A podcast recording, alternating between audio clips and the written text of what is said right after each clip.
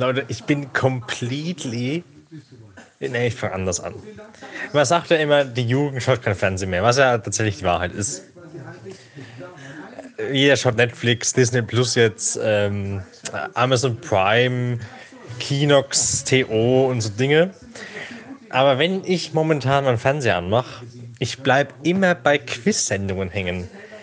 Gerade läuft gejagt, gefragt oder andersrum. Wer wird Millionär? Bin ich schon seit langer Zeit online auf der Seite hängen geblieben, mache sehr viele Quiz-Sendungen im Übungstrainingslager. Ich weiß nicht, wo diese Passion für Quizze momentan herkommt, aber ich finde es auch einfach geil und ich weiß da auch überraschend viel immer.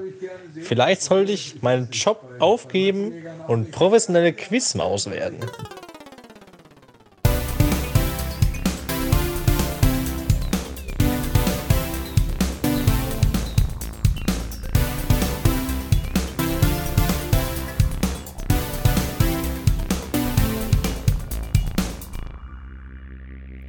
Herzlich willkommen, meine Freunde und Mitfreunde, zu dieser neuen Folge der drei Frankenzeichen.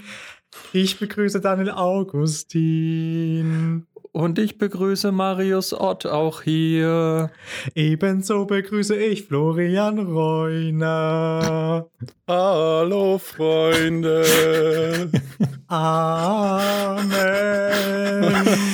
Ich möchte anmerken, als du gerade gesagt hast, du möchtest das Intro gerne singen, habe ich gedacht, dass es halt einfach so ein Singsang wird und nicht, dass du jetzt hier plötzlich eine Messe veranstaltest. Eine Ey, Messe in, in mir steckt ein astreiner Pfarrer. Ich sag, wie es ist. Ich würde echt guten Gottesdienst halten, glaube ich. In mir steckt ein astreiner Pfarrer oder, oder wie Kinder sagen, Jugendweihe. okay, der anzügliche Gag der Folge abgehakt. Vor allem, ich hätte gedacht, dass solche Gags eigentlich die sind, mit denen man, mit denen man anecken kann und mit denen man eine große Diskussion auslöst. Aber wie sich letzte Woche gezeigt hat, sind es ganz andere Themen, die bei unseren Hörerinnen und Hörern auf, äh, ja, auf ein bisschen ein schwieriges Verhältnis stoßen. Nudeln waren es. Ja, Thema Hartweizenkries. Die, die, ja. die, den, den Holocaust-Gag hat einfach den, den KZ jeder ignoriert. Ja. Aber wir haben heftiges Feedback jetzt kurz vor Redaktionsschluss noch auf Facebook bekommen, ja. wo ich mich privat erstmal noch entschuldigen möchte, weil ich nämlich bei der Ankündigung dieses Themas, letzte Folge, wer es nicht gehört, kann noch mal reinhören, äh, vergessen habe, äh, ich kann es nicht anders sagen, den guten Michael ähm, auch zu erwähnen, dass er auch diesen Podcast macht. Der Michael. Was mir im Herzen wehtut und mich an dieser Stelle entschuldigen möchte. Genau, und er hat noch das Thema aufgegriffen, ähm, weil wir über Nudeln geredet haben, wo wir anscheinend viele Dinge falsch gemacht haben. Aber weißt du, du musst die Leute einfach da abholen, wo sie gerade sind. Also der, wenn wir irgendwie mit, mit, mit Geflügel-KZs anfangen, weißt du, das ist, das, ist, das ist nicht greifbar für die Leute. Wir müssen da einfach ein bisschen an den Basics anfangen. Und ganz ehrlich, momentan sind die Basics Nudeln und Klopapier. Nudeln haben wir abgehakt. Über Klopapier brauchen wir nicht sprechen. Da ist sogar unser Niveau zu hoch für. Ich habe noch zwei Rollen, sage ich mal so. Also nächste Folge können wir drüber sprechen wahrscheinlich. Da habe ich dann sehr viele alte, meine Top 3 Klopapier-Alternativen kann ich präsentieren. Leute, wo wir, wo wir doch schon beim Thema sind, da kommen wir doch nicht mehr weg. Was ist die beste Alternative für Klopapier? Der Rosettenkercher.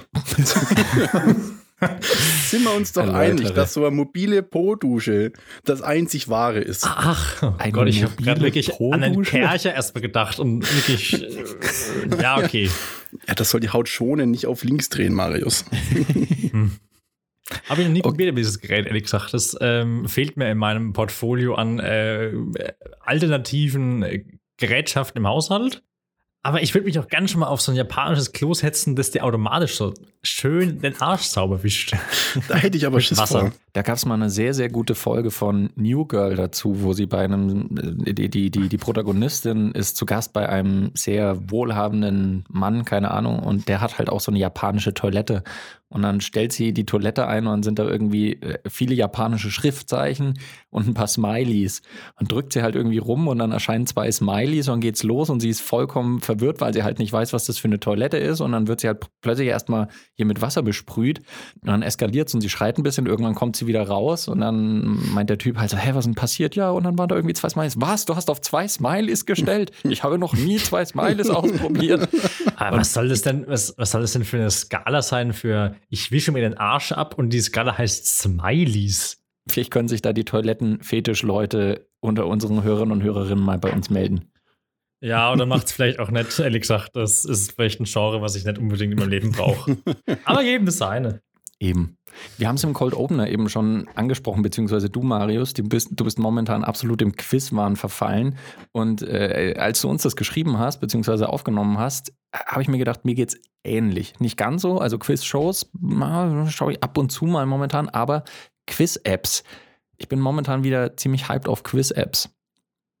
Quiz-Apps lassen mich überhaupt, wirklich jucken mich überhaupt nicht. Das geht mir total gegen den Strich. Ich habe nämlich dann auch über Quizduell wieder nachgedacht, weil das ja auch lange ein Thema und da weiß ich auch, dass du ähm, gefühlter deutscher Weltmeister bist im Thema äh, Quizduell.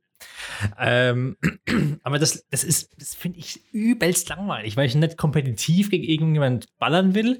Ich will einfach ein ehrliches Quiz machen und da wird mir gesagt, richtig oder falsch. Da muss ich wissen, ob ich gegen andere besser bin. Ich will einfach schön nur auf der RTL-Seite den Millionärsimulator durchballern, acht Stunden am Tag. Das ist mein Lebensziel. Okay, cool, cool, cool, cool, cool, cool. Nee, also ich habe nur mal Bock, wirklich eine Quiz-Sendung mitzumachen. Ich habe wirklich schon, schon sehr oft vom Anmeldeformular von Wer Millionär gesessen. Aber dann denke ich mir auch immer, das ist auch, das ist ja mit, äh, was viele wissen, mit viel Arbeit verbunden. Wahrscheinlich wissen es viele. Weil du musst dich nicht nur bewerben, sondern du musst halt auch irgendwie halbwegs sich interessant präsentieren, dass du da genommen ist, weil ganz ehrlich, wenn die, wenn du sagst, Leute, ich bin Karl-Heinz, ich bin LKW-Fahrer und am Wochenende trinke ich gern Bier, ist es jetzt nicht so spannend, wie wenn du sagst, ich habe mir in meinem Leben schon mal bei einem Bungee-Sprung äh, ein Schachduell gewonnen. ist, glaube ich, die Wahl relativ eindeutig, wer genommen wird. Und dann, also ich will damit sagen, ich will keine Fake-Story erfinden, aber du musst dir irgendwie dafür präsentieren und mit dieser Selbstbeschäftigung ist es nicht unbedingt meine Stärke. Darum ja, habe ich da schon äh, dann gedacht, ach komm, gewinne ich halt keine Million. Ja, das war der einzige Grund, weswegen du ein Nein gesagt hast. Aber das haben sie doch vor, vor ein paar Jahren, glaube ich, auch erst geändert, dass auch bei der Vorstellung der Kandidatinnen und Kandidaten bei Wer wird Millionär immer so eine Kurzbio oder so ein, so ein Side-Fact zu denen eingeblendet wird, oder? Ist es nicht so? Hat, hat drei Hasen und steht die, auf die, Bodypainting. Die, die zufälligsten, generischsten Dinge der Welt sind. Von äh, hm. er war auf dem Mond über. Äh, das ist eines der generischsten Sachen. ja, das Gefälle ist nur so groß. Von er war auf dem Mond zu er isst gerne Bananen. Was wären, was wären eure äh, Bauch, Bauchbinden in, diesem, in dieser Rubrik? Isst Nudeln mit dem Löffel. Dann hätte ich die Masse gleich gegen mich. Könnte keinen Sohn ernähren, wahrscheinlich. Das, das wäre nicht schlecht. Das sehe ich auch mit ihr. Bei mir hätte ich wirklich sau gern. Hat 1996 das Bargeld erfunden. Der erste Satz deiner Autobiografie. Ja. Würdest du deine Biografie gerne selbst schreiben oder würdest du die schreiben lassen? Ich glaube, du würdest dich selbst ghostwriten. Das sind wir wieder bei den Hitler-Tagebüchern. Flo, du bist jetzt langsam mal wirklich Deckkategorie von Nichts mehr mit dem Dritten Reich oder KZs oder Hitler. Okay. Ja, aber die Biografie, die hat noch ein bisschen hin. Das äh, ist momentan relativ unspektakulär. Okay. Ich bin jetzt schon wieder ein bisschen hyped. Äh, direkt im Anschluss äh, an unsere Aufnahme hier bin ich nämlich wieder beim Pubquiz dabei. Und jetzt fragen sich alle so, hä, Pubquiz, kann nicht sein, äh, Corona? Ja, es ist natürlich ein Online-Pubquiz. Und zwar einer von, äh, von den Leuten, mit, dem ich, mit denen ich damals in Erlangen immer beim Pubquiz war, der hat online bei Discord ein Pubquiz organisiert. Da, das heißt, da werden dann Fragen vorgelesen und in Teams gehst dann in äh, Audio-Chat-Räume, besprichst dann so ein bisschen und gibst dann deine Antworten ab. Ähm, da habe ich schon wieder Bock drauf. Und heute ist das Spezialthema Tiger King. Und ich bin der Einzige bei mir in der ah. Gruppe, der Tiger King gesehen hat. Und einer hat sich nach zwei Folgen geweigert, weiterzuschauen. Das ist ja immer Commitment für den Sieg. Also die, die den Sieg können ja in die Haare, Haare schmieren wahrscheinlich. Aber Tiger King, also Tiger King war schon geil. Ich sage nicht, dass es hochwertiges Fernsehen ist oder so. Also ich will jetzt ich, nicht sagen, ich habe keine Ahnung davon, aber ähm, kannst du nochmal nur für unsere Hörer genau sagen, was es ist und worum es geht? Ja, der Tiger King, ich weiß auch nicht, der Hype kam jetzt vor ungefähr zwei Wochen oder so. Das ist eine Doku-Serie auf Netflix mit, ich glaube, sieben oder acht Folgen, die vom Tiger King größtenteils erzählt. Das ist halt ein Dude in den USA, der hatte einen, äh, einen Zoo für Großkatzen angelegt. Also halt größtenteils halt Tiger, Löwen und so weiter. Und der Typ ist halt irre. Also der, der ist Redneck pur, Ja, ist aber das halt. trifft es wirklich. Das ist einfach irre. Ja, der, der, bei dem passt aber auch überhaupt nichts zusammen. Also der ist so, so, so mega irgendwie äh, Redneck und ich schieße gern mit Waffen rum und äh, ist aber auch schwul und hat zwei Männer in der Serie, glaube Also man sieht zwei der, der Männer, mit denen er verheiratet ist, hat aber auch Kinder schon. Äh, dann natürlich das ganze Raubkatzen-Ding. Irgendwann äh, will er auch Präsident werden und äh, nimmt teil an den, an, den, an, den, an den Wahlkämpfen, dass er, dass er Präsidentschaftskandidat wird. 2016 war das, glaube ich. Und er tritt dann nochmal an, weil offensichtlich ist ist er es nicht geworden, wie ihr vielleicht merkt. Äh, und dann ist er nochmal zum Gouverneur angetreten. Also der ist eine wahnsinnig schillernde Persönlichkeit, hat aber, aber das Hauptding ist, dass er, dass er irgendwie einen Auftragsmord angeblich ähm, in die Wege geleitet hat, beziehungsweise er, er wollte einen Mörder beauftragen, eine Konkurrentin und Gegnerin von ihm. Carol fucking Baskin. Carol fucking Baskin. Genau die. Das, Das ist, nämlich- genau das. Gegenteil von dem, was ich erwartet habe, als ich gestern das Vorschaubild gesehen habe. Um noch den Carol fucking Baskin Moment für die Hörer, die alle Florian Reuner heißen, die es nicht kennen, äh, noch zu erklären. Carol Baskin hat einen, auch einen Großkatzenzoo, die aber die Katzen da hat, um, die gerettet wurden quasi von anderen Zoos. Und hat quasi ein Interesse daran, den Zoo von Joe Exotic, das ist der gesagt, genannte Tiger King, der auch wirklich Joe Exotic äh, heißt, äh, wie- ist das halt quasi die Konkurrenz und das sind so wirklich Todesfeinde. Und diese Frau hatte mal einen Mann. Und heruntergebrochen deuten sehr viele Hinweise darauf hin, dass sie ihren Mann getötet hat, weil der sehr reich war. Und ab Folge 4, wo sich diese Folge nur über den, diesen merkwürdigen Tod ihres Ex-Ehemanns beschäftigt, kommen mehrfach von mehreren Protagonisten, die alle nichts miteinander zu tun haben, gefühlt, der Ausdruck Carol Baskin killed her husband. Und das ist das Gefühl der zweite Story-Arc, der um diese ganze Serie geht. Und ich mir auch ehrlich gesagt nicht so ganz sicher bin, wie ich das finde, dass eigentlich in so einer sieben-, achtteiligen Serie, ob sie es getan hat oder nicht, einfach eine Frau hingestellt wird, von, und von allen Leuten jetzt beschimpft wird, ihren Mann getötet zu haben. Ehrlich gesagt ist die cool damit, weil sie sagt, ganz ehrlich, Leute, man kann mir nichts nachweisen, ich weiß auch nichts, äh, ich vermisse ihn, bla bla bla bla bla. Es deutet schon darauf hin, dass es war, aber es ist trotzdem ein bisschen schwierig, dass es ein Meme, ein Meme geworden ist, dass Person A Person B getötet hat. Ja. Und äh, was aber interessant ist, die, die äh, Untersuchungen wurden irgendwann eingestellt. Also ja, wir, wir konnten keine Beweise finden, die hat ihren Mann nicht umgebracht, so äh, ad, ad, ad acta gelegt. Aufgrund dieser Doku-Serie sind allerdings wieder Fakten irgendwie ausgegraben worden, woraufhin der Sheriff in dem County gesagt hat, alles klar, Leute, wir rollen den Fall nochmal auf und jetzt wird nochmal eine Investigation da betrieben. Also es ist eine ganz, ganz merkwürdige Geschichte aber ist auf jeden Fall Hochkultur. Das kann man nicht anders bezeichnen. Gut, ab auf die Watchlist. War unser Pitch gut genug. Ich weiß nicht, wie steht ihr denn generell zu so Trash-Formaten? so Doku-Trash-Dinger. Jetzt kursiert auch in jeglichen YouTube-Algorithmen momentan so eine Doku über, ich glaube, den Pennymarkt in Hamburg irgendwie äh, rum, der bei Ah, jedem vorgeschlagen ja, ja. wird. Und ich weiß auch nicht, also pff, meinen Klick kriegen sie wahrscheinlich nicht. Da schaue ich mir lieber die- wieder irgendwie genial daneben Folgen von so 2016 an. Gerade so diese uralten Spiegel-Dokus sind genau das, was ich brauche, wenn ich den ganzen Tag nicht mehr weiß, was ich tun und schauen soll. Dann schaue ich mir diese Spiegel-Dokus von der Reeperbahn an und fühle mich einfach Mhm. zu Hause. Das ist einfach Menschen am Abgrund d- äh, des Lebens. So. Und du hast das Gefühl, egal in was für einer Stadt du gewohnt hast und was für weirde Personen und Vögel du einfach kennst, es ist nie so krass wie auf der Reeperbahn. Also, dass das einfach das absolute High- und Low-Life der Welt zugleich ist. Dass da einfach Ja. äh, Menschen von einem anderen Stern einfach unterwegs sind. Ja, du, aber das ist einfach menschlich, weißt du, da, da, da siehst du dann Voll. einen, der, der hat äh, acht Promille und klaut halt so einen Apfel, den er im Laden isst, weil er einfach Hunger hat und einfach nichts zu essen hat. Und du denkst dir, yo, wenn ich den jetzt bloß von außen gesehen hätte, würde ich mir denken, was für ein Assi oder sowas. Aber wenn ich diese Doku sehe, denke ich mir, Dann ja, scheiße, das, das, das läuft echt gar nicht bei ihm so. Und dann fühlt man Ja. das irgendwie. Und, und, Voll. und spätestens, wenn man den Kapitän zur See gesehen hat, dann, dann kann man nur noch Sy- Sympathien für diesen Pennymarkt haben. Safe. Das ist, die haben aber auch wahnsinnig viele Leute gesehen, glaube ich. Die läuft auch schon seit über zehn Jahren rauf und runter. Ich weiß, dass ich die, glaube ich, das erste Mal mit 16 oder 17 gesehen habe. Also schon viele, viele also Jahre vor, her. vor der Wende war das noch, glaube ich. Ne? Ja, aber das das tatsächlich, großartig. tatsächlich in unserem Freundeskreis äh, wurde von Folge zu Folge äh, hingefiebert auf die Re-Uploads jetzt. Mhm. Ich schau mal, was jetzt so gerade in meinem YouTube-Algorithmus auf der Stadtseite ist. Weil ich, ich habe seit, äh, ich habe es aber schon mal erzählt, äh, seit Jahren aufgehört, in meine Abos zu schauen. Ich gehe nur nach der Stadtseite.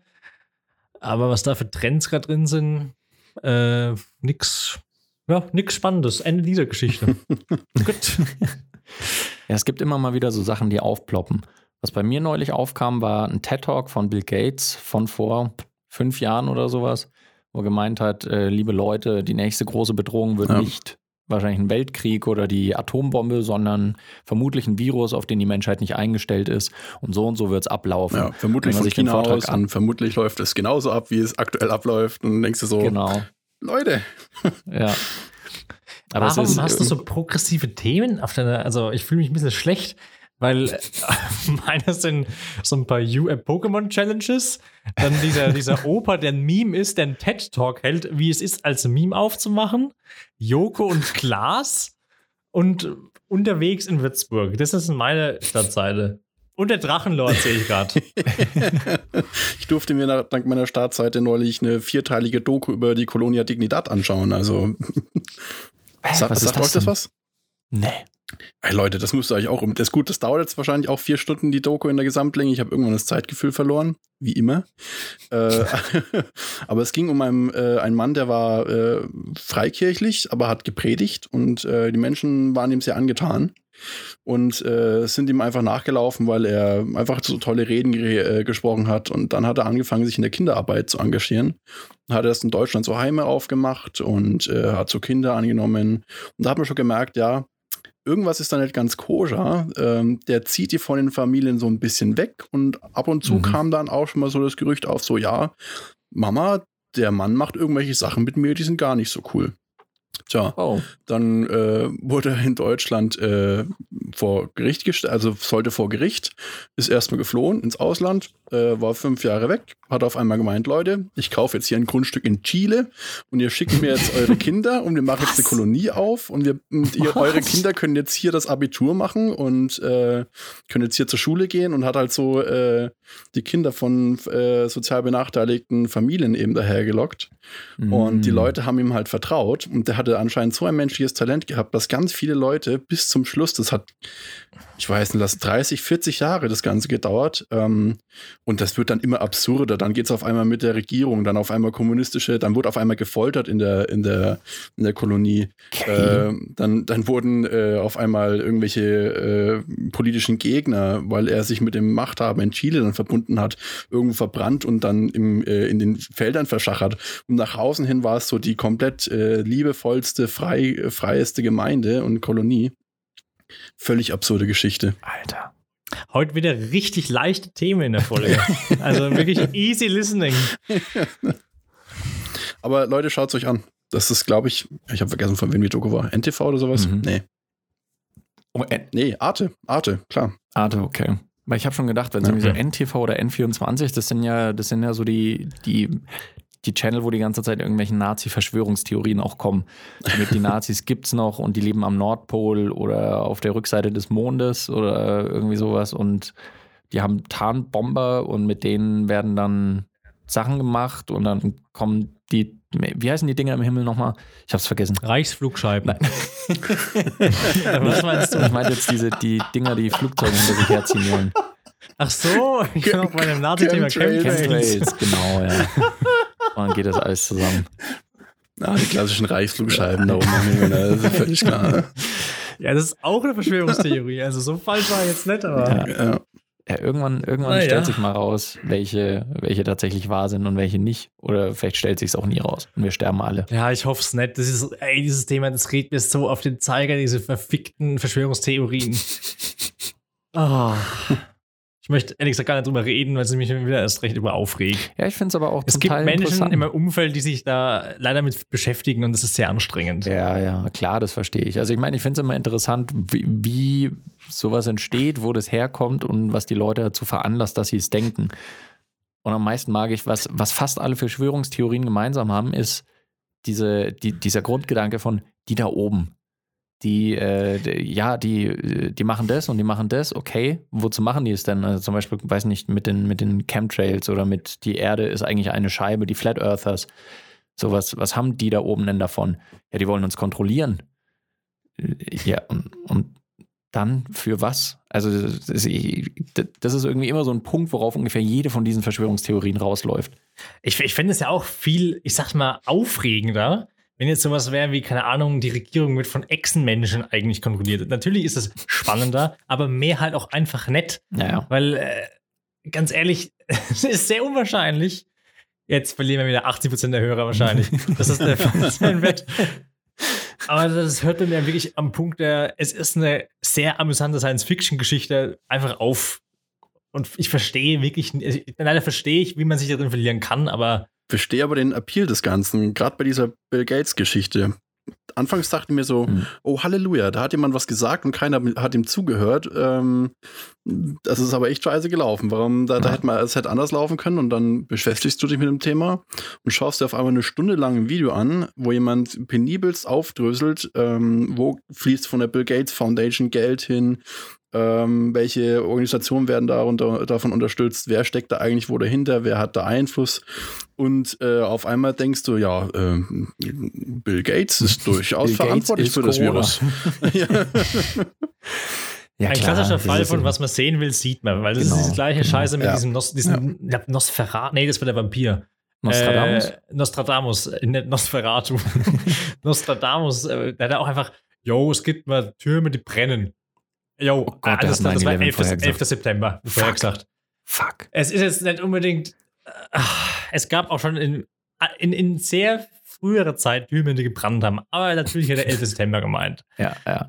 Ja, aber das ist ja gerade bei dieser Geschichte von Bill Gates ist es ja dasselbe wie mit dem, ich glaube, das Robert-Koch-Institut, das hat ja auch vor, ich glaube, vor sieben Jahren oder so, hat es auch schon ein Schreiben am, an den Bundestag äh, abgegeben, wo sie halt auch gesagt haben, Achtung, es könnte irgendwann mal eine Bedrohung geben, die so und so aussieht, weil natürlich das, äh, und das ist, beruht aber alles ja einfach auf Wissenschaft, einfach auf Forschung, weil die Aufgabe von, von manchen wissenschaftlichen Instituten ist es ja einfach vorherzusagen, was schiefgehen könnte und wie wir es verhindern können oder wie wir jetzt schon dagegen vorgehen können. Das ist einerseits, was könnte passieren, zum Beispiel mit, äh, wenn jetzt Krieg ausbricht und Nordkorea greift tatsächlich an und die haben atomare Waffen. Es gibt dafür in fast jedem Land irgendeinen Plan, wie man dann halt vorgehen kann. Und genau dasselbe äh, war zum Beispiel auch bei irgendeiner großen Bedrohung von Viren. Haben sie natürlich auch gesagt, okay, es könnte sein, dass ein Virus entsteht, weil äh, ungefähr jedes Land forscht halt an Viren. Und wenn mal aus dem Labor so ein Virus ausbricht oder der sonst irgendwie kommt, dann müssen wir vorbereitet sein. Da hat halt zum Beispiel die Bundesregierung dann nicht so stark drauf reagiert. Die haben halt gedacht, dass die Bedrohung nicht so eminent ist. Und äh, ja, deswegen heißt das nicht, dass das Robert-Koch-Institut geplant hat, dass das passiert, sondern die haben einfach überlegt, was könnte passieren, was wäre eine Gefahr für uns. Man könnte sich jetzt wahrscheinlich irgendwie 200 Stunden lang irgendwelche Sachen durchlesen, die im Bundestag vergraben sind, was alles für Bedrohungen auf uns zukommen könnten. Und davon hat wahrscheinlich 98 Prozent halt nie stattgefunden oder wird auch nie stattfinden. Es geht ja nur um die Theorie, was könnte sein und wie könnten wir darauf reagieren. Ja. Aber ich kann durchaus verstehen, wenn man eben dieses, diese Verschwörung dann sehen will. Klar, auf jeden Fall. Ja. Du willst irgendwas sehen, was, was andere nicht wissen. Das ist ein Bedürfnis wahrscheinlich, was irgendwie jeder hat, Dinge zu wissen. Mhm. Und umso besser ist es, wenn das ja sonst keiner weiß. Und äh, das spielt natürlich dann die Karten. Ja. Das stellt dich natürlich als Mensch sofort über andere Menschen, die es halt Ja. nicht wissen. So. Ey, ich freue mich wirklich, also ich, also ein bisschen hoffe ich, ein bisschen hoffe ich es auch nicht, wenn die Folge rauskommt und, und diese ganzen Verschwörungsboys zuballern, was wir hier gerade für eine Scheiße labern. Und wir sind ja so blind und wir werden auch alle aufwachen. Aber das Gute ist, es geht schön in unseren Algorithmus rein und dann werden da, da Klicks generiert. Und So. davon verdienen wir auch nichts, weil wir einfach keine Sponsoren haben. An der Oh. Stelle nochmal Gruß ans Burger Hart in Würzburg. Wir haben noch einen Slot frei. So ist es. Und wir, wir, wir können ja wieder einfach einen, fetzigen, richtig, richtig geilen Folgentitel uns überlegen, die, die die flacherdigen Reptiloiden sagen, dass Corona geplant war. Ich glaube, wenn wir das jetzt jede Folge durchziehen, wird es immer, ist es eigentlich ab der Folge jetzt so ein bisschen lame. Weil jetzt ist es ja offensichtlich, wenn sie es in der Folge so einen, so einen griffigen Titel über, über, überlegen. Und These, ich glaube, der letzte Folgentitel hat nicht so viele Klicks gezogen. ich habe auch glaub, original fünf Minuten nach der Aufnahme den T Folgentitel gesehen und dachte mir, wie kommt das jetzt zustande? Aber ich finde, man vergisst auch so wahnsinnig schnell, worüber man redet. Jedes Mal, wenn ich wieder mit irgendwelchen Aussagen, die ich hier getätigt habe, konfrontiert werde im Nachhinein, dann weiß ich Vor Gericht. Nicht, vor Gericht. Dann weiß ich immer, Herr Augustin, Sie haben gesagt, Sie möchten gerne Hamster durch Filzstifte ersetzen. dann ist ich, hey, was? Sie haben das gesagt in Ihrem Podcast. Äh, ja, okay, kann sein. Ich weiß es nicht. Da habe ich, hab ich auch so Schiss vor, dass jetzt keine Ahnung, in zwei Wochen kommt irgendjemand zu mir und sagt, hey du, ne, klar, die Story mit den, mit den äh, Autoreifen, ne, ist super. bitte, bitte? Was, was Auto, ich weiß nicht. Wer, wer bist du nochmal? Ja, nee, im Podcast, Autoreifen, hey. Ich habe ihn gehört. Ja, cool, ich habe ihn gemacht, aber ich habe keine Ahnung, was ich da rede, weil da rede ich eine Dreiviertelstunde. Und ach, das ist so jetzt schon anstrengend. Bei jeder Folge aufzeichnen, weiß ich auch, was ich vergessen habe und ich möchte nicht darauf angesprochen werden. Wahrscheinlich werde ich jetzt darauf angesprochen. Leute, lasst mich einfach in Ruhe. Ja, weißt du noch, Marius, wo du gesagt hast, du willst nicht angesprochen werden auf irgendwelche Sachen, die du im Podcast sagst? Voll Meter. Mein, mein Level an Doppel, wie heißt das? Doppeldeutigkeit ist es nicht an Doppelmoralität. Mache einen Podcast, will nicht auf dem Podcast angesprochen werden. Wir möchten eigentlich nicht, dass es irgendjemand hört. Bisher ist es uns ganz gut gelungen, aber Wer weiß, irgendwann bricht die Bubble und dann sind wir plötzlich im YouTube-Algorithmus ganz oben neben äh, Dr. Pimple Popper und äh, dem 1000 Degree Knife. Und dem ähm, Kapitän zur See mit dem äh, Patent äh, 1, 2, 3 und der 6. Toni, aber Spoiler, wir sind nicht auf YouTube. Du musst größer denken, Marius. Ach Irgendwie so, landen wir schon von Spotify. Ich, hm. ich sag dir, irgendwann gibt es Best-of-Compilations. Die drei Frankenzeichen, Folge 3 120 Best-of. Zusammenschnitt in drei Minuten. Findest du dann irgendwo auf äh, Seite 96 des Suchergebnisse zwischen all den die drei Fragezeichen Best-ofs? Das übrigens oder, also es gibt irgendwann ein Buch von unseren besten Folgen, die irgendein Hörer abgetippt hat und damit unser, unser Podcast mehr Geld macht, wahrscheinlich, als wir jeweils in diesem Podcast machen könnten. Ja. Was ich gelernt habe, was man in einem Podcast alles nicht machen sollte, von Stefan Müller am Beispiel drei Frankenzeichen. Ist ja auch geil, wenn wir mal Teil von so einer Bachelorarbeit werden, von so einer richtig 3,9 Bachelorarbeit in, in Germanistik. wo sie auch immer dachte, oh, ich muss irgendeinen Quatsch schreiben. Ach, nehme ich Der Verfall der Menschheit in drei Folgen. ich habe das Bedürfnis, irgendwas mit Politik zu studieren und Kunst. Töpfer, äh, was kann man in Amsterdam studieren? Pornografie und Töpfern, glaube ich. Bitte? Bitte? Bitte? Bitte? Ich, ich muss auswandern. Nee, der bizarreste Studiengang, den ich an der Uni Würzburg kenne, ist ähm, Indiologie. Und so bizarr ist er gar nicht, wenn man ausspricht, aber ihr habt noch nie vorher gehört. Und in Mannheim kann man DJ studieren, habe ich mal gelesen. In Mannheim DJ, das klingt aber ja. nach so, nach so Pop-Akademie oder so. Ich glaube tatsächlich ist es ähm, irgendeine normale Hochschule. Okay. Ja, vielleicht noch. Dritter Bildungsweg bei mir. Wäre ich jetzt noch DJ. Dr. DJ Daniel Augustin. Ja. Und dann könnte ich jetzt endlich, endlich meinen Künstlernamen aus der sechsten Klasse rechtfertigen, wo ich mich damals DJ D-Dog für ein Schulprojekt genannt habe. Das wie sah dieses Schulprojekt aus? Äh, wir, wir, haben den, wie hieß denn dieses Gedicht, der, ähm, der, ach komm, hier, ach, der Typ, der äh, Erlkönig. Erlkönig, den Boden bist du von dieser Beschreibung auf Erlkönig gekommen.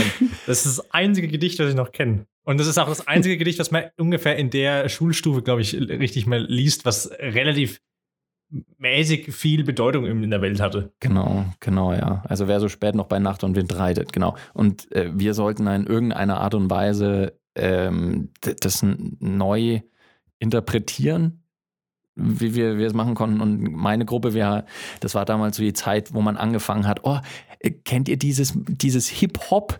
So Oh mit Eminem Gott, und so. oh nein. das ist voll cool. Und dann hat sich meine Gruppe dafür entschlossen, einen ganz, ganz peinlichen Rap zu machen mit Beatbox und whatever. Und dann haben wir uns alle irgendwelche Namen gegeben mit MC Unterhose und DJ D-Dog und was weiß ich.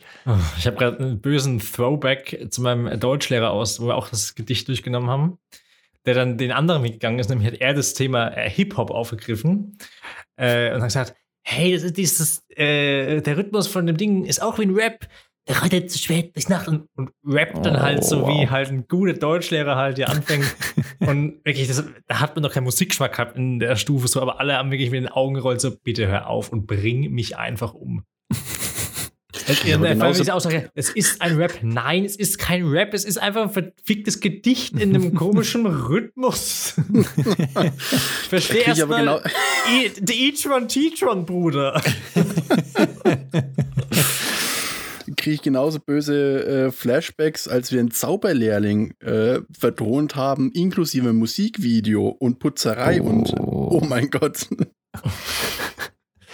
Ja, ich, ich finde es einerseits natürlich eine richtig, oh Gott, ich, ich versuche die richtigen Worte zu finden, weil richtig cool stimmt einfach nicht. Ich finde es an sich eine nette Idee von Lehrern und Lehrerinnen, wenn die sich überlegen, okay, wie kann ich moderne Dinge, die Kinder oder Jugendliche heutzutage interessant finden, mit in den Unterricht reinnehmen. Ähm, aber leider geht es halt meistens auch völlig schief, weil es auch überhaupt nicht authentisch ist. Und wenn ein Lehrer dann da steht und keine Ahnung, der Mathelehrer dann sagt, yo, äh, ähm, äh, wir rechnen jetzt hier aus, äh, wie viel ein Headshot bei Fortnite irgendwie so Schaden macht und, äh, und wie viel Munition ihr dann braucht, wenn ihr hier gewinnen wollt. Dann denke ich mir so, oh, mm, ja, äh, danke, Herr Klauinger, aber das funktioniert nicht so ganz. Das ist so lange okay, solange solche Projekte halt auch in der Schule bleiben. Sobald du irgendwie so einen Song produzierst und ein Musikvideo und es landet auf YouTube.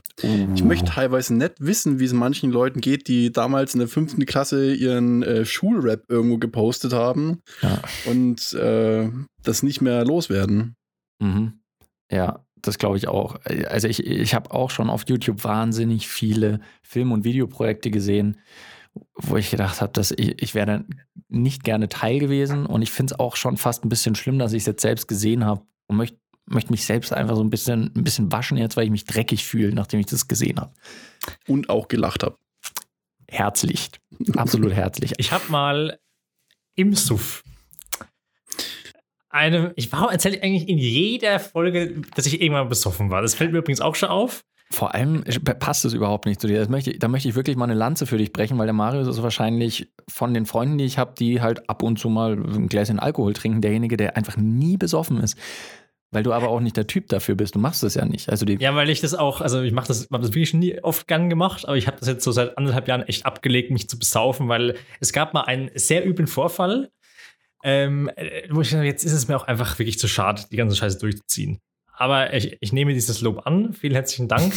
äh, was ich jetzt aber erzählen wollte, ähm, dass ich das mal damals vor 600 Jahren äh, in einem Suff einem Kumpel versprochen habe, ich nehme mal ein Hip-Hop-Album auf. Und äh, habe das ähm, terminiert mit dem Taubertal-Festival 2013, dass es bis dahin fertig ist. Und habe dieses, äh, dieses Versprechen auch durchgezogen. Ich habe Mhm. tatsächlich dann äh, eine vier Songs, waren es, glaube ich, auf eine EP geballert. ähm, habe das Ganze textlich haben wir hauptsächlich selbst verfasst, manches auch geklaut, sag wie es ist, manche Parts auch einfach aus bestehenden Songs reingeschnitten, weil ich auch keine Ideen mehr hatte. Und war aber so schlau, dass ich nur eine einzige CD gemacht habe für besagten Kumpel, dem ich das versprochen habe. Und der Rest äh, digital bei mir geblieben ist.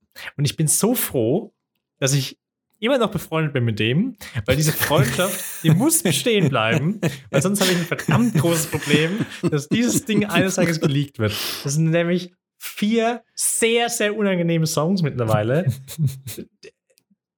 die sehr fragwürdig sind auf eine Art. Und Ich damit möchte ich es belassen. Ich würde aber auch sagen, dass, dass das wahrscheinlich auch eine gute Freundschaft ausmacht, dass wenn sie so richtig hart zerbrechen würde, dass man theoretisch Druckmaterial gegenüber der anderen Person hätte. Ja, aber ich habe ja nichts von ihm. Das, das ist beschissen an der Situation. Dann bist du ein guter Freund, aber er nicht. Das stimmt nicht. Das musst du jetzt sagen, weil er was gegen dich in der Hand hat. Ja. Ich, ich glaube auch ehrlich gesagt, er hört den Podcast nicht. Von daher äh, habe ich noch, vielleicht noch, bin ich einen Schritt voraus. Da schauen wir einfach mal. Vielleicht, vielleicht kriegst du noch was raus im Laufe der Zeit. Ich habe mal, das fällt mir gerade ein, ähm, naja, das ist tatsächlich, das ist irgendwie so halblegal. Ich, ich lasse es bei diesem, diesem lustigen Anteaser, was ich da gerade erzählen wollte. Hey! Hey, super. Ich habe auch, hab auch einen Kumpel, der erzählt mir, also ich, ich kenne ihn noch nicht so lange, so ein Jahr oder sowas, und der erzählt mir immer, äh, was er so alles für illegale Aktivitäten damals äh, abgezogen hat. Also so ab, ab 14, 15 ungefähr hat er wahrscheinlich so alles, was so an der Grenze zur Legalität ist, womit man irgendwie Geld verdienen kann, hat er schon mal gemacht. Also nicht sowas wie Drogen vertickt, aber halt so Sachen mit irgendwie im Internet, irgendwelche Alben hochgeladen mit Links, wo er dann Geld verdient hat oder sowas. Ich, ich finde es immer hervorragend. Ich liebe das. Jetzt mal eine dumme Frage, wie kann man denn damit Geld verdienen, wenn man das da hochlädt? Ich habe nicht so genau zugehört. Aber es war irgendwas, du kannst halt das, äh, das, äh, du kannst das Album auf irgendeine so File-Sharing-Seite hochladen oder konntest es. Und äh, dann hast du es aber in einen Link Wahrscheinlich gepackt. mit so Werbungsdingen. Genau, mit so Werbungsdingen. Und dass, wenn dieser Link verwendet wird, kriegst du halt pro Klick, keine Ahnung, 6 Cent. Und wenn dann aber äh, da 20.000 Leute sich das runterladen, dann läppert sich das natürlich. Aber liebe Freunde, macht es nicht. Das ist illegal. Genau, das geht, das, das ist geht keine Anleitung, um illegale Dinge zu tun. Genauso wenig wie auf Tauben zu schießen. Oder Konzentrationslager für andere Vögel einzurichten, um dir direkt den Wind aus den Segeln zu nehmen. An der Stelle möchte ich auch vielleicht noch eine Idee pitchen, ähm, die auch legal ist, mhm. aber vielleicht ein bisschen moralisch fragwürdig. Mhm. Ich bin ready. Ich, würd, ich würde gerne eine Band gründen. Ja eine Black Metal Band. Okay. Da versuche ich noch ein paar Protagonisten. Ich musste auch gar nicht zwingend, ehrlich gesagt, ein Teil des Projekts sein, weil das Konzept sieht folgendermaßen aus. Es wird so ein schöner, richtiger, rumpeliger Black Metal, wo so nur 16 Noten geballert werden. Mhm. Blastbeats bis zum Get No. Und äh, besteht aus vier Bandmitgliedern. Okay.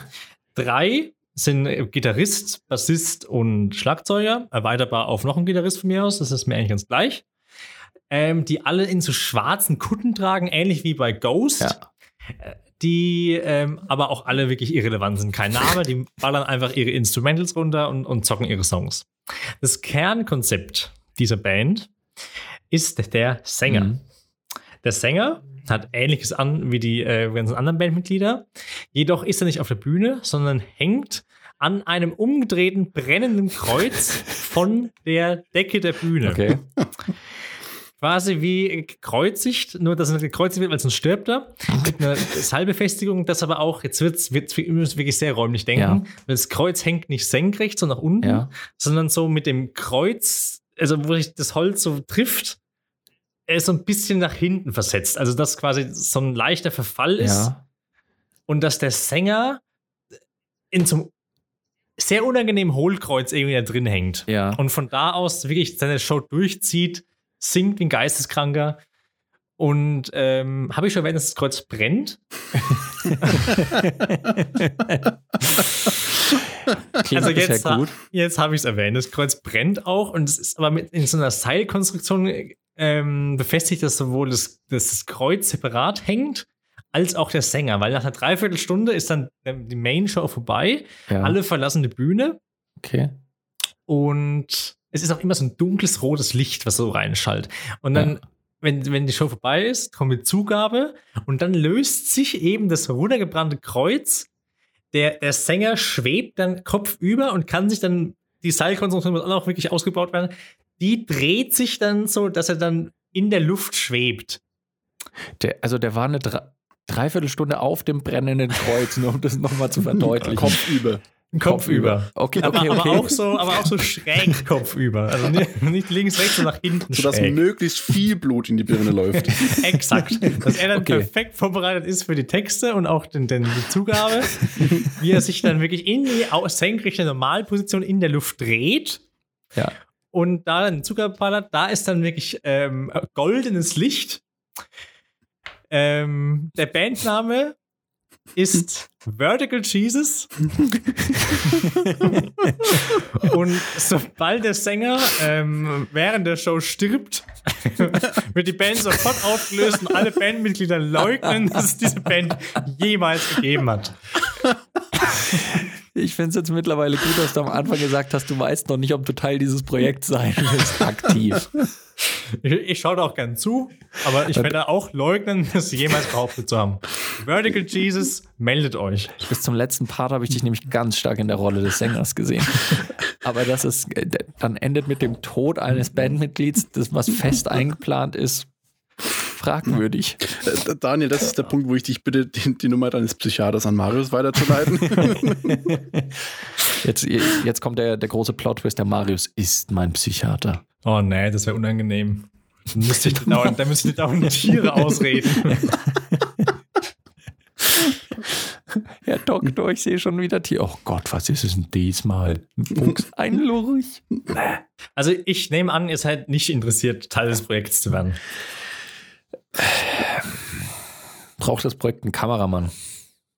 Also äh, auf einer marketingmäßigen Seite ja, auf einer juristisch äh, und Beweislagenseite lieber nein.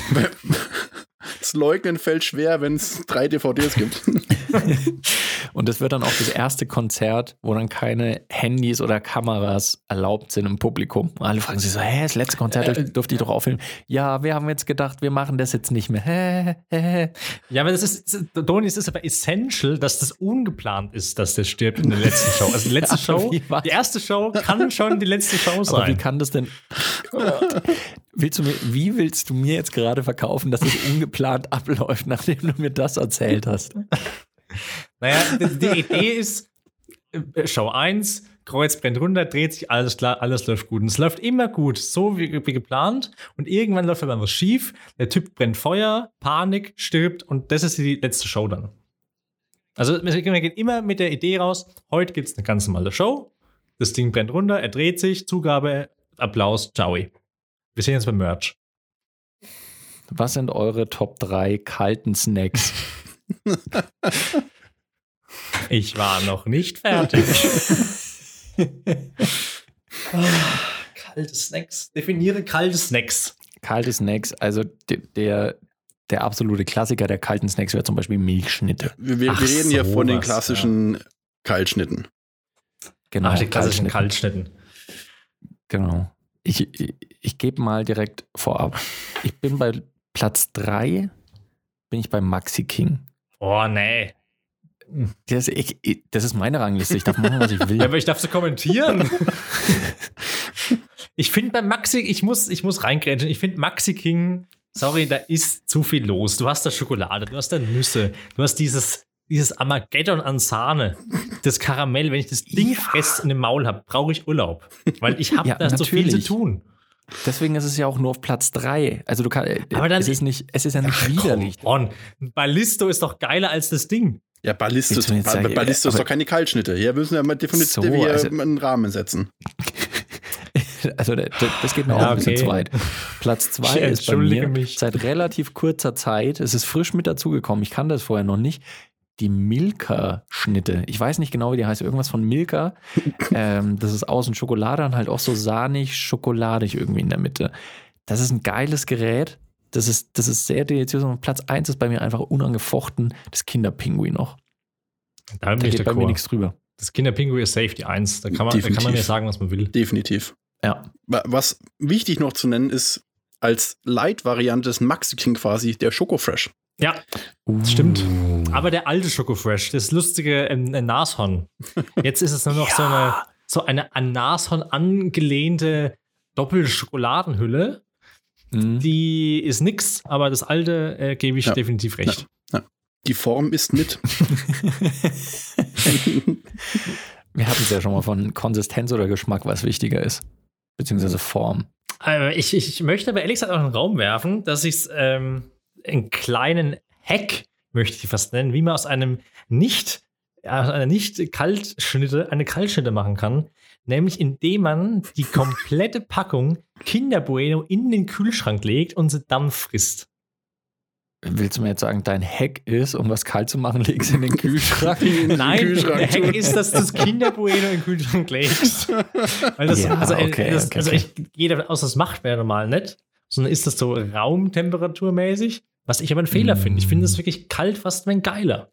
Ich wünsche mir auf manchen Lebensmitteln einfach wie auf gutem Wein eine optimale Genießtemperatur. So. Und dann dementsprechend auch regulierbare Kühlschrankfächer, weil es gibt manche Sachen, die sind aus dem Kühlschrank zu kalt, aber Das stimmt. aus äh, äh, das Paradebeispiel ist die Butter.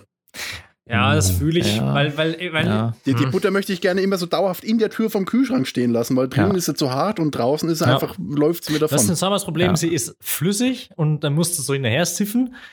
Und im Kühlschrank ist sie, also nicht, nicht zu hart, sie ist schon benutzbar so, aber man merkt, es ist nicht, es ist so mit einem Bein im Gefängnis Ja. noch so drin.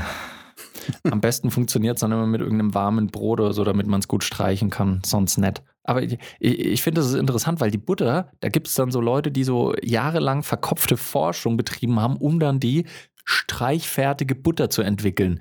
Die du dann auch ganz normal im Kühlschrank lagerst, aber die halt quasi leicht zu streichen ist. Das gibt's. Ja, aber gut, da ist aber einfach ein bisschen Öl reingerührt. Das ist jetzt auch nicht keine Kunst. Ja, aber die haben da, die haben da Jahrzehnte dran geforscht, Flo.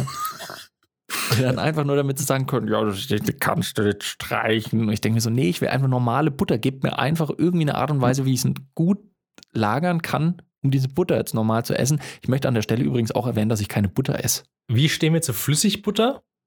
Bitte? Also im, im Sinne von, keine Ahnung, ich koche irgendwie was mit einer oder mache eine Buttercreme. naja, irgendwie so eine- äh, ja, also ich, äh, ehrlich gesagt, das Konzept Flüssigbutter nur so, so 20 Prozent und das ist einfach so normale Butter in der Tube, aber anscheinend ist was zum Kochen.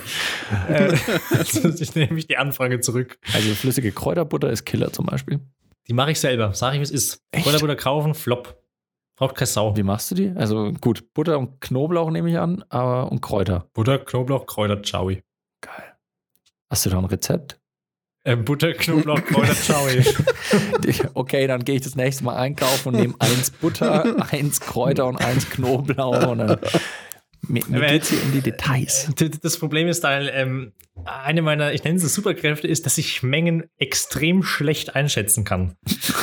also, wenn ich jetzt, wie heute zum Beispiel, Grießbrei koche, zum Abendessen entspannt eine kleine Runde Grießbrei, ähm, merke ich nicht nur, dass ich ein fantastischer Betonmischer geworden wäre, weil das Ding einfach wirklich bombenfest ist, sondern weil das Ding auch viel zu viel ist und ich nicht nicht weiß, wann ich die so viel gottverdammte Grießbrei-Masse essen soll.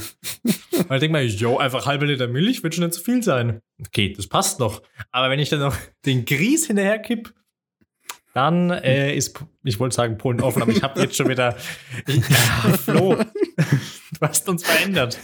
Ich bin völlig unschuldig. Grießbrei ist für mich aber auch so ein, das ist für mich so ein Nahrungsmittel. Es ist ein Arschloch-Nahrungsmittel. Ja. Weil, Ja, weil genau, Du, also du bist das- so, es ist flüssig, es ist, es ist quasi Milch mit, mit, mit, mit Kernen. Und dann kippst du noch so drei Körner rein und du hast besagten Beton.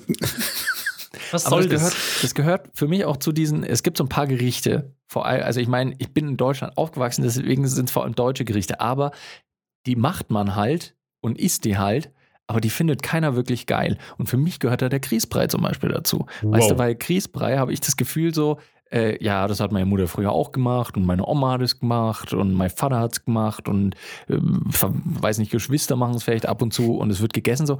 Und das gehört einfach zum Standard, was man halt mal macht, aber keiner findet es geil. Ich finde Grießbrei mega gut. Alter, Grießbrei? Ja, aber was, Hey. was Marius, Grießbrei, geile Früchte reinhauen, ciao. als Connoisseur der Konsistenz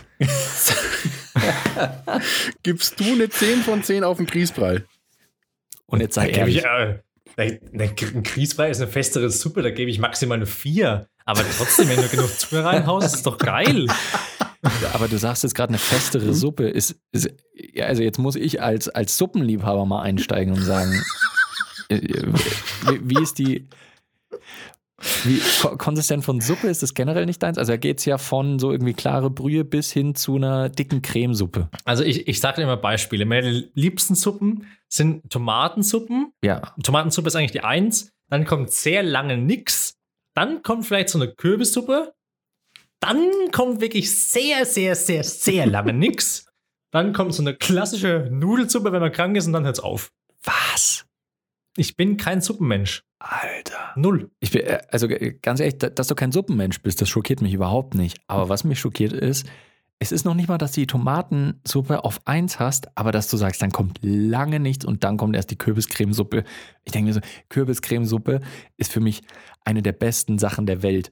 Weißt du, wenn ich die Wahl hätte zwischen es gibt Weltfrieden oder es gibt Kürbiscremesuppe, dann würde ich Kürbiscremesuppe wählen. Und ich, ich glaube nämlich, dass das auch eine Entscheidung war, die ein Mensch mal zu fällen hatte und er hat sie richtig getroffen. Aber man muss auch sagen, mit einem, mit einer Ladung Kürbiscremesuppe, die man sich kocht, könnte man auch locker den Welthunger stillen.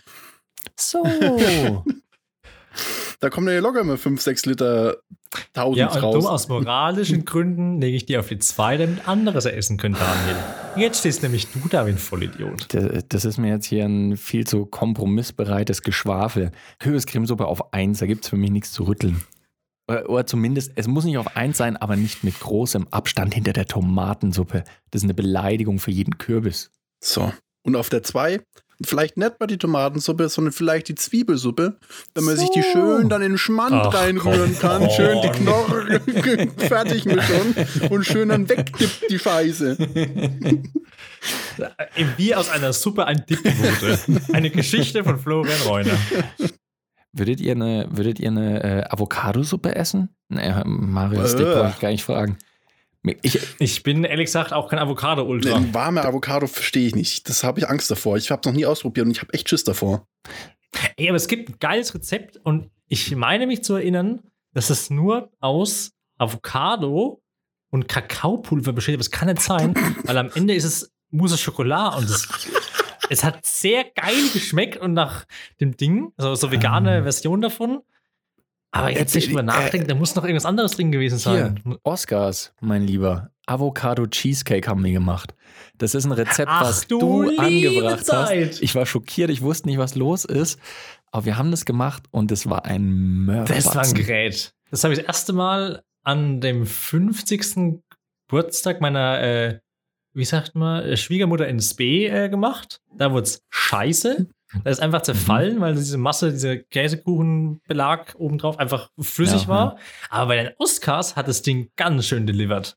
Da Ja, ja. muss ich mich selber loben. Ich weiß, da war es auch ein bisschen schwierig mit der Konsistenz am Anfang, aber nachdem wir es lange Zeit im Kühlschrank hatten, ging es dann. Es war nicht optimal. Es war nicht wie richtiger Cheesecake, aber oben die Masse, die war. Ja. Äh, Hast du da ein kurzes Rezept am Start? Äh, nee, nicht mehr auswendig. Das ähm, werde ich. äh, können wir einfach nächste Folge verraten, wie dieses fantastische Rezept funktioniert, um einen kleinen Cliffhanger einzubauen gegen Ende der Folge. Aber es war auf jeden Fall irgend so ein Boden aus Datteln und äh, ganz vielen Nüssen und dann, äh, kurz gesagt, äh, Zitronen, äh, Avocado und Agar-Agar, glaube ich. Und dann war das auch relativ Irgendwie so, ja. fertig. Geschichte. Es, äh, es war ganz weird. Ich habe eh das Gefühl, dass wir hier zu einem Kochtipps und kulinarische äh, Extremitäten-Podcast verkommen in letzter Spätestens Zeit. nach 30 Minuten geht es bei uns einfach kulinarisch wirklich völlig Wir haben halt steil. einfach nichts anderes zu erzählen, außer was uns in der Küche passiert. Ich hatte ja gerade schöne Nudeln. Ach so, und weil, genau, weil es vorhin noch mit den Nudeln angesprochen wurde. Hartweizengrieß. Äh, was ich mir jetzt reingehauen habe, äh, rote Linsenspirelli. Rote Linsennudeln ähm, sind, es ist nicht das Gleiche, aber vor allem, wenn du es halt mit guten restlichen Zutaten hast, ist es in Ordnung und es ist dann auch geil. Ich musste ehrlich sagen, ähm, dass dieses, es war Kritik an uns, weil wir Hartweizengrießnudeln benutzen. Ich glaube, die Kritik haben wir nicht besser, also ausgehend der Person, die uns kritisiert hat. Ich möchte ihn nochmal erwähnen, dass er mir wieder auf die Fresse schlägt. Der gute Michael nämlich. äh, ich glaube, er hat eher äh, das Ei, das Frischei, die Frischeinudel vermisst und nicht eine ähm, äh, rote Linsennudel, weil ich glaube, da haut uns auch aufs Maul. Das Wobei ist die, mir egal. rote, die, die rote Linsennudel habe ich auch schon probiert. Ist die Hälfte drin, kostet das Doppelte Ja. und ist aber, möchte ich jetzt mal den Leuten als Servicehinweis mit an die Hand geben, ist brandgefährlich. Ich habe mir damit schon die komplette äh, Küche geflutet. Weil die Dinger, ich weiß nicht, was die da reinrühren, die schäumen wie die Drecksau. Selbst ohne Deckel ist das einfach übergekocht wie irre. Wir haben so ein bisschen Okay. Natron reingedonnert. Also irgend, irgendwas, irgendwas ist da nicht ganz koscher. geschmacklich top, ne? Aber. Aber die Art und Weise, es zuzubereiten. Was sind, äh, habt ihr irgendein Lebensmittel, was ihr eigentlich liebt, aber was euch die Mühe der Zubereitung nicht wert ist? Schwarzwälder Kirschtorte. Generell gebackenes. Stimmt. Ja. Bin ich eigentlich dabei. Aber bei mir ist es zum Beispiel. Dass schon, du keinen weiß, Backofen hast, richtig. Ich wollte eigentlich nie auf dieses Thema kommen. nee, ich wollte auf was anderes kommen, wo ich von euch gleich wieder Hate einfahre. Bei mir ist es zum Beispiel die Pomelo. Ich liebe Pomelo. Ich könnte die Ach, kiloweise komm einfach in mich reinstopfen. Ist Schon wieder der Müll. Pomelo ist gut, Leute. Fick, ich zitiere Flo mich selber, fick die scheiß Drecks Pelzpomelo. da esse ich So lieber einen. Apfel gegen Apfel bin ich allergisch. Aber weißt du, der Apfel gibt mir. Der Apfel ist für mich auch wieder so ein deutsches Ding. Das steht dann in der Küche oder das wird als Snack serviert, aber richtig, richtig geil finden es die wenigsten. Pur. So irgendwie in gekochter oder gebackener Form finden es viele gut und so weiter, aber dass jemand mal gesagt hat, oh, so ein Apfel, äh, geil, so richtig schöner Apfel. Kenn ich nicht. Ähm, ich würde ehrlich gesagt, wenn ich die Wahl hätte zwischen Weltfrieden und einem Apfel, den ich seit einem Jahr nicht mehr essen kann, den Apfel nehmen, Daniel. Da sieht man einfach, dass du ein besserer Mensch bist als ich. Deswegen bist du auch der König von Franken und hast jetzt das Schlusswort. Und damit hat der Flo das Schlusswort. Und damit äh, verabschieden wir uns äh, aus dieser Folge Hierbei die drei Franken mit der, FM. mit der Weiß mit der Weisheit unseres Königs. Es gibt doch kein gutes Ende. Wir hören jetzt hier einfach auf. Oder wollen wir noch eine Stunde weiter verabschieden? Ich würde sagen, Ich glaube, das, das müssen wir nochmal trainieren. Wir stolpern uns aus jeder Folge so bloß raus. also wir, wir haben- fassen zusammen, wir können die Folge nicht beginnen, wir können sie nicht abschließen. Und in der Mitte hapert es auch. und, und zwischendrin geht es viel um Essen und um Hitler. Okay. oh, ich lapp mich jetzt schon mal aus. Ciao. Ach Gott, ja. Fick die AfD. Tschüssi. Tschüss.